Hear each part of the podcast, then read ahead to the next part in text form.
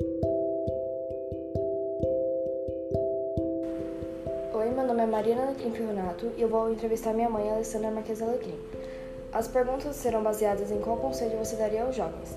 A primeira pergunta é: se você pudesse deixar um único conselho para os jovens, qual seria?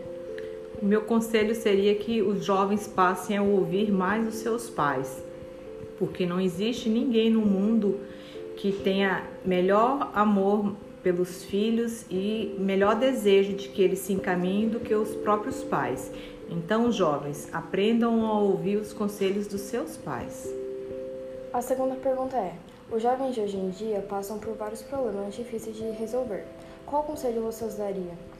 Que façam terapia, que conversem mais com os pais, que conversem mais com os amigos, os bons amigos e que leiam bons livros, livros que possam contribuir para que seus problemas é, sejam solucionados ou ao menos amenizados.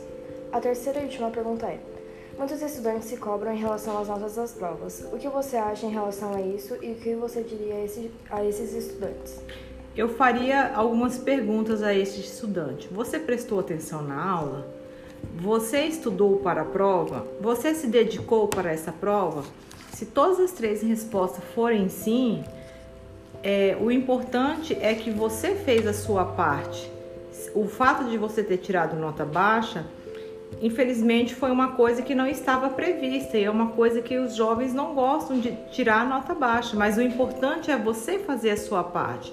Se você fez a sua parte, você depois corre atrás do prejuízo. Agora, o que não pode é o jovem não prestar atenção na aula, não fazer a tarefa, não estudar e ainda querer tirar nota boa. Então, esse é o fim da entrevista. Obrigada pela atenção.